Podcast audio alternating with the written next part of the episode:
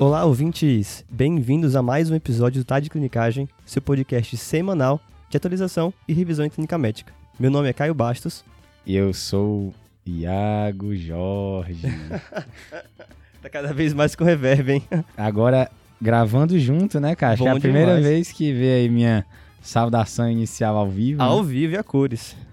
E hoje a gente vai falar sobre estatinas, né, Caio? E não só estatina, a mialgia peristatina. O que é, como identificar e o que mais importa, eu acho, é o que fazer. Isso é, é- eu tenho um particular interesse nisso, Caio, que eu sou meio dislipidêmico, viu? Aí, assim, eu ainda sou meio jovem, né, dependendo de quem tá olhando.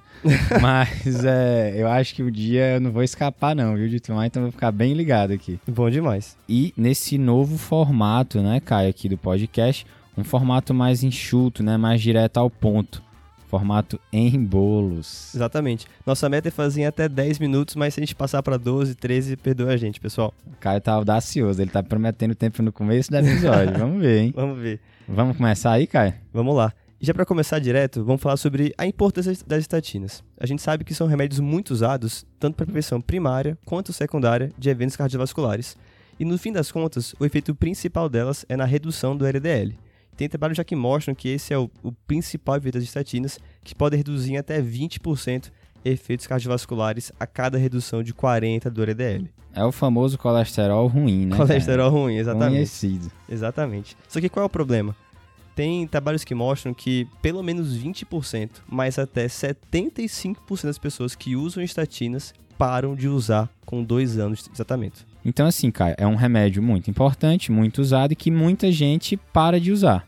Mas e aí, por que, que a pessoa para de usar? No geral, a maioria das pessoas que pararam de usar falaram que pararam por algum efeito adverso.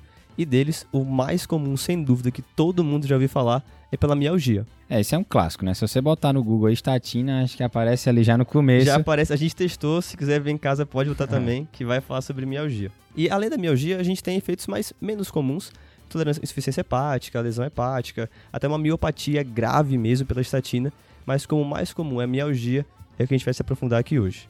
Beleza. Me fala mais aí sobre essa miopatia das estatinas. Perfeito. É, o que a gente tem que saber é que, no geral, quadro clássico de uma toxicidade ou pela mialgia pela estatina mesmo, são lesões e alterações musculares com fraqueza ou dor em músculos proximais e de grandes compartimentos musculares. Então, região do glúteo, do quadríceps, dos ombros e geralmente piora ao exercício. Uma outra coisa importante é que esses sintomas começam rápido depois que você começa a estatina. Então, no geral, até o primeiro mês é o mais comum, mas a gente sabe que até 12 semanas pode durar para surgir esses sintomas. Então, assim, quer dizer que doeu um pouquinho o meu glúteo, eu já paro a estatina? Como é que é Não, isso? Com certeza não. Então a gente tem que saber que é até uma coisa importante saber diferenciar o que é de fato um efeito relacionado à estatina ou é aquele famoso efeito nocebo, que é o oposto do placebo. Se o placebo é aquela coisa que aquele efeito bom que eu tenho é, na expectativa de um efeito positivo pela medicação, o nocebo é o contrário. É eu ter um efeito adverso na expectativa de ter um efeito adverso, mas que não tem nenhuma relação é, biológica bem definida. É, Isso é interessante, né? Por conta disso que a gente conversou há pouco tempo. Que os pacientes, eles já sabem, muitas vezes eles têm esse conhecimento que a estatina pode dar essa mialgia, né? Exato, a gente tem que saber algumas estratégias para a gente poder contornar esse efeito nocebo, para que as pessoas não parem de usar um remédio tão importante quanto as estatinas. E aí, Caião, dentro dos efeitos adversos da estatina, existe uma entidade chamada intolerância à estatina. O que, que é isso? Exato, Iago. A gente tem que cuidado para poder rotular o paciente como intolerante, tem que ser uma avaliação bem criteriosa, porque ele realmente vai poder mais usar estatinas ou ter que usar uma dose muito baixa de estatinas. E para definir intolerância é o seguinte: é um paciente que ele tentou usar pelo menos duas estatinas, sendo uma delas na menor dose aprovada que a gente tem, mas mesmo assim ele tem um ou mais efeitos adversos que o proíbem de usar a medicação de maneira adequada. Então, não existe aquele efeito de classe, né? Vamos dizer assim, que às vezes você tenta um, um remédio de uma classe e aí você às vezes tem que parar de usar qualquer remédio daquela classe.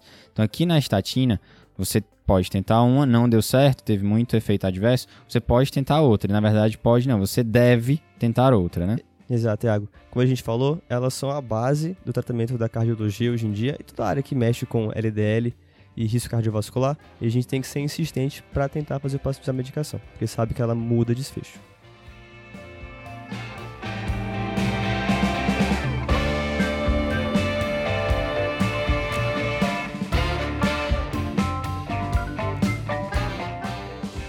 Iago, tem alguns grupos então que a gente tem que ficar mais ligado, né? Que são pessoas mais sujeitas a essa intolerância e efeitos adversos. Que são mulheres, pessoas com mais de 75 anos, que têm lesão renal, lesão hepática, hipotiroidismo, que bebem muito álcool, fazem muito exercício, tem, usam medicações que interagem com as estatinas e até deficiência de vitamina D. Então, nesses grupos, vale a pena ficar com aquele alerta amarelo já ligado. Então, beleza, Caio. É, a gente definiu né, o que é intolerância à estatina. Vamos entrar agora no manejo. Beleza. E aqui eu acho que é importante colocar que é um terreno de bastante incerteza. Então, às vezes, você tem diretrizes falando coisas diferentes, mas, de toda forma, é importante né, é você ter noção das principais recomendações no tema. E a gente trouxe uma em particular, né, Caio? Exato, que é a do NHS, lá do Reino Unido, que ela foi lançada em dezembro de 2021, mas foi revisada agora em janeiro de 2023. Essa diretriz, ela, tá, ela é bem bacana, assim, ela traz um fluxograma bem didático, é, e são duas páginas, né, Caio? Então, assim, a gente vai deixar o link para esse material aqui nas referências do episódio, para você conferir sempre que precisar. É, vale a pena até imprimir e deixar aí na gaveta do consultório, que é sempre bom dar uma usada. Beleza, né, cara? Então, entrando agora é, na, na conduta, acho que o primeiro passo é a gente garantir que esses sintomas do paciente são relacionados às estatinas, né? Exato. E aí vale lembrar o que a gente falou mais cedo sobre os sintomas característicos, que são os sintomas simétricos de dor ou fraqueza em músculos proximais que começam no geral em até 4 a no máximo 12 semanas. Se não for assim, é provável que sejam sintomas de outra etiologia que vale a pena investigar, mas não culpados de estatinas. É porque dor muscular né, é um sintoma é muito, muito inespecífico é. e muito comum, né? Muito então a gente tem que ficar atento a isso. Exatamente. Então, beleza, avaliei o paciente, garanti que os sintomas é, parecem ser realmente da estatina. E aí a gente vai, vai avaliar agora a gravidade dos sintomas e dosar CPK, né? Uma duplinha, né, Caio? Exatamente. Então a gente pode ter três caminhos possíveis. O primeiro é aquele paciente que vem com CK muito aumentado, com ou até mesmo sem sintomas. E muito aumentado, sim, maior do que 10 até 50 vezes o limite da normalidade.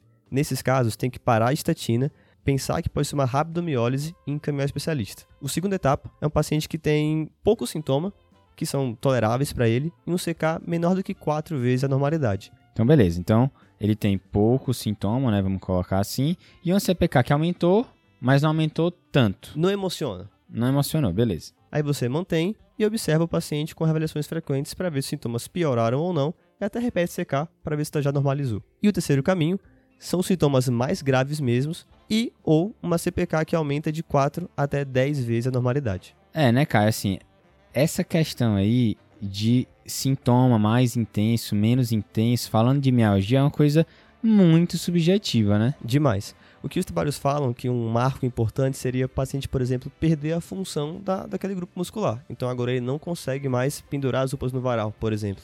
É, meu amigo. Acho que esse aí, o paciente mesmo já parou já Parou há muito tempo. Não precisa você nem se dar o trabalho. Exato. Então, é de fato subjetivo, não tem uma, uma regra fina, vai depender de você, da sua prática clínica e de conhecer o paciente. Alguns pacientes podem ter pouco sintoma com muito CPK e outros o contrário. Por isso que é bom seguir essas duas opções, ou sintomas muito graves, ou uma CPK um pouco mais alta. Beleza, né? Então, assim, localizando a gente aqui de novo, né, Caio? A gente está no, no terceiro caminho, que é quando o paciente tem muito sintoma, independente do valor de CPK, uhum. ou quando ele tem ali uma CPK entre 4 a 10 vezes, né, o limite superior da normalidade, independente dos sintomas. Exatamente. E aí, nesses casos, o que a gente vai fazer é parar a estatina por 4 a 6 semanas e observar o paciente. O que a gente quer saber quanto tempo demorou até os sintomas melhorarem e se a CK normalizou. Se, por exemplo, os sintomas não melhorarem em 4 a 6 semanas, é pouco provável que seja pela estatina. Então vai aquela história do efeito nocebo. Talvez o paciente, por usar a medicação, atribuiu que aquela mialgia que ele já tinha antes ou que surgiu agora foi pelo remédio. Mas esse tempo de 4 a 6 semanas sem a medicação, mantendo os sintomas, é muito improvável que seja pela estatina. E aí vale a pena voltar à medicação. Beleza. E se ele melhorou, Caio? Perfeito. O paciente melhorou, tá duas semanas sem sintoma nenhum, você vai fazer um novo desafio com estatina. E aí tem três opções principais. A primeira é você recomeçar a estatina com uma dose menor do que ele vinha usando. A mesma estatina, né? A cara? mesma estatina. A segunda é você trocar a estatina. Então, estava com a torva, mudar para Rosuva, estava com Simva, vai para a torva, não tem problema. E a terceira opção é você tentar fazer uma estatina em dias alternados. Por exemplo, estava com rosuvastatina 10mg por dia, faz segunda, quarta e sexta, terça, quinta e sábado. Tem trabalhos que mostram que, mesmo nessas doses alternadas, tem evidência de redução do LDL, que é, no fim das contas, o que a gente quer atingir para o paciente. Tem diretriz, né, Caio, que recomenda até algumas vezes você reiniciar a mesma estatina na mesma dose, né? Exato. Aí depende de você e do seu paciente, vocês dois conversarem para compartilhar a decisão. No fim das contas, o que a gente quer é que o paciente use a medicação que a gente sabe que tem efeito benéfico. E se ele topar usar, vale a pena. E aí não deu certo, você volta essas outras três opções aí que a gente colocou, né? Exatamente. Beleza, Caio. Então, escolhi uma dessas três opções e o paciente melhorou. E aí, o que, que a gente faz agora? Perfeito. O que você quer agora é titular a dose da estatina com base no LDL do paciente e no risco cardiovascular dele. Então, o que você quer é usar a maior dose possível de estatina que deixe o paciente no alvo terapêutico. É um trabalho de formiguinha aí, né? Você vai com calma, paciência. Exatamente. Então, por exemplo, estava usando Rosuva de 5mg. Se ele não está na meta de LDL ainda, você vai tentar aumentar a Rosuva para 10mg para que ele fique na meta. E aí, o paciente pode tolerar a estatina e ficar tranquilo, segue a vida, ou ele pode ter de novo sintomas que você vai precisar voltar a Rosuva para 5 e pensar numa outra estratégia para poder garantir que ele chegue no alvo de LDL. Beleza. E a mesma coisa também com essa questão dos dias alternados, né? Você tenta aumentar um pouco a quantidade de dias e ver como é que vai ser a tolerância do paciente até né, ele também alcançar essa meta do LDL. Exato. E aí, cara, assim, a gente pode agora ter três possibilidades para esse paciente. A primeira possibilidade é que mesmo com essa estratégia aí de menor intensidade, ele não tolerou. Exatamente. Então, esse paciente vai aplicar a definição que já falando sobre intolerância à estatina, que é o cara que tentou duas diferentes com uma na menor dose possível e mesmo assim não consegue usar o remédio. E aí, temos que pensar em outras medicações para conseguirmos mantê-lo no alvo de LDL. E aí pode ser os inibidores de PCSK9, ezetimiba, mudança de estilo de vida. É um, é um caso mais difícil, mas que o que importa mesmo é tentarmos de toda forma reduzir o LDL. O segundo caminho, né, é quando o paciente está com a dose baixa e ele tolerou. Então, se com a dose baixa que ele está recebendo está na meta, tranquilo. Mas se não tiver, você vai querer otimizar a estatina. E se ele tolerar com a dose otimizada, ficando em meta, tranquilo, vida resolvida. E o terceiro, aquele paciente que tolerou a dose baixa, mas ele não tolerou quando você aumentou para tentar alcançar a meta de LDL. Exatamente. Que também fica um paciente intolerante à estatina porque ele não consegue usar a medicação na dose que ele precisa, mesmo com duas drogas diferentes, para manter o LDL no alvo. E aí você vai precisar também, como no primeiro caminho, usar medicações adjuvantes, de novo cetimiba os inibidores do PCSK9. Mudança de estilo de vida, né? Exatamente, tudo, tudo isso. isso. junto. Então é como se ele fosse um intolerante meio que parcial, né, cara? Exatamente. Tem até diretriz que chama assim, mas a gente, para facilitar, é, pode ser intolerante também. Beleza, cara. Então assim, a gente passou por esse caminho aí da miopatia né, relacionada à estatina. A gente falou bastante coisa. Lembrando que a diretriz né, essa do NHS tá nas referências, que é bem legal você ver, que é visual, né? E vai lhe uhum. ajudar na prática do dia a dia. Mas vamos aí colocar o nossa take home message aí para os ouvintes, cara. Então, o que lembrar? Exatamente. Então, acho que mais importante lembrar que a estatina é uma medicação que ela tem mudado desfechos cardiovasculares no mundo inteiro e a gente tem que se esforçar para que o paciente use o remédio. Então, o que é importante? Nem toda mialgia é para taxar o paciente como intolerante à medicação. A gente tem que testar mesmo com ele se aquele aquela dor, aquele sintoma é causado pela estatina. Se for causado, pensar em diferentes estratégias para aumentar a aderência do paciente mas se tudo isso for de fato ineficaz e ele for intolerante, não esquecer que o que a gente quer no fim das contas é reduzir o LDL. E tem outras medicações que são capazes de fazer isso, ezetimiba e os inibidores do PCSK9. E lembrar também, né, se o paciente tem sintomas, você vai aí fazer uma dosagem de CPK, né, que isso vai também ajudar ali na sua estratégia é, relacionada à estatina. Exatamente. Fechamos, né, Caio? Fechou então. E aí, assim, se você tem alguma dúvida, quer compartilhar algum caso, vai lá no nosso Instagram, arroba Clinicagem, nosso canal no YouTube, arroba Clinicagem, nosso canal no Twitter, arroba Clinicagem. Então, todos os nossos canais estão à disposição para a gente conversar, trocar ideia, trocar experiência. Exatamente, vem com a gente. Valeu, pessoal. Valeu, valeu, valeu. Valeu, valeu, valeu falou, valeu. Esse podcast tem como objetivo educação médica. Não utilize como recomendação. Para isso, procure o seu médico.